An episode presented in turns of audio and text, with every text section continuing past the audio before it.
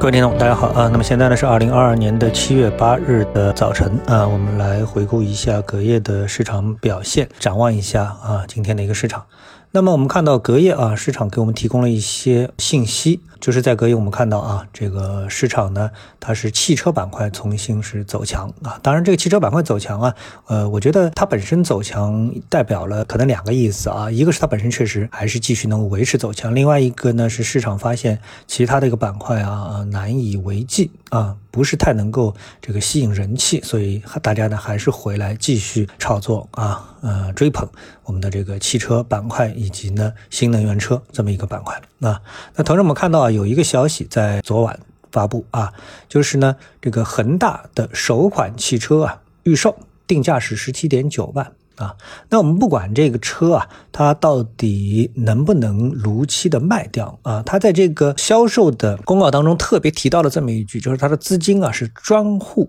监管啊，提车十五天内可退。就是大家会担心，因为恒大集团目前的这个处境啊，担心钱进去之后啊没换成车啊，钱待在里面了啊，这个也是大家担心的一个地方。但无论如何呢，我觉得啊，多一款车对车的上游的供应链都是利好。啊，无论是这个充电桩还是电池，都是利好啊。我觉得主要是体现了这一点。另外呢，我们来看大盘的话呢，我们对大盘呢，呃，实际上，呃，正如我一直所说的，大盘呢没有利空信号啊，没有利空信号呢，我们就坚持做多啊，或者说坚持的是持有。那么这个呢，我觉得其实呢是没有什么太多和展开的啊。呃，每天盘面都会有震荡，心态放稳，没有真正出现做空信号之前呢，不必要大规模离场。啊，好，那接下来我们来谈今天的一个重头戏啊。我们看到啊，这个文旅部啊，全称叫文化和旅游部办公厅啊，它发布了一个公告，在昨天，这个公告呢，它提到了这么一个，这是将旅游专列业务纳入跨省旅游熔断机制统一管理的通知。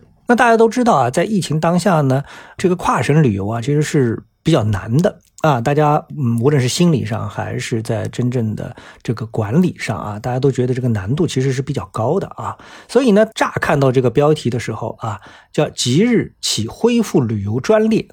啊，我看到有个空格啊，然后是纳入跨省旅游熔断机制管理。这空格呢，就我们说这个文字啊，它没有加逗号，呃，也没有加分号。如果说这是两句话的话呢，那我觉得可以理解为即日起恢复旅游专列。但是呢，这个具体操作过程当中呢，要有熔断机制啊。还有一个呢，如果如果只是空格，它不是个逗号，它只是误加了一个空格的话呢，那就是说现在熔断机制是最重要的。那么什么叫熔断机制呢？啊，我想参考航空业的熔断机制啊，很容易就能理解这个事情。就是说，如果说发现啊，你这个跨省旅游，呃，无论是这个火车啊，还是某一个这个具体的运载工具，还是某一个旅游公司啊，特别是落实到旅游公司，如果你在运营过程当中发现你的队伍当中有阳性，那你的业务就立刻暂停啊，这个可能就是什么叫熔断啊。然后当然这个熔断背后带着肯定是两个结果，一个是问责啊，就是你到底要担多大的责任。啊，到底是要这个这个这个有什么法律啊需要法办你，这是一个责任，对吧？另外一个就是经济责任啊，你到底是要赔这个客户的钱呢，还是你公司这个？开了又关，关了又开，所要遭受的这个运营的这么的一个附加的成本啊，所以我觉得啊，这个画面难以进一步的啊这个展开。啊，难以想象啊，那我觉得这个这这个是我们今天重点要关注的一个消息啊，我们看到底市场是怎么理解的，到底这个旅游板块啊是把这样的一个消息理解为利多呢，还是利空？那么还有一个消息呢，就是跟半年报有关了。那么有一个公司呢，它发布了业绩的快报，这家公司呢叫圆通速递啊。那我觉得在理解圆通速递这个上市公司的时候，我们一看我们就知道它是一个物流，对不对？快递物流公司啊。那么我们想，这个上半年的这个疫情啊，实际上对大家网购啊是直觉告诉我们是有抑制作用的，就是很多原来那种可卖可买可不买的东西啊，我们都不买了。啊，我们都是在买一些生活必需品，这势必对这个电商啊、对物流啊产生负面的影响，对不对？但是呢，我们看到圆通速递它发布的业绩快报说啊，它上半年的营业收入同比增长了百分之二十八点九四，净利润十七点七一亿元，同比增长了百分之一百七十四，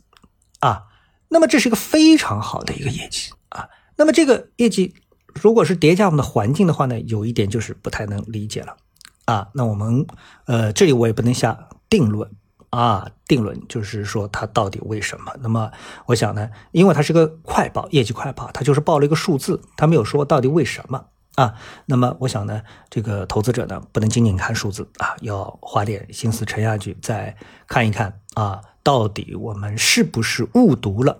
快递物流这个行业，他们其实，在疫情当中日子过得非常的好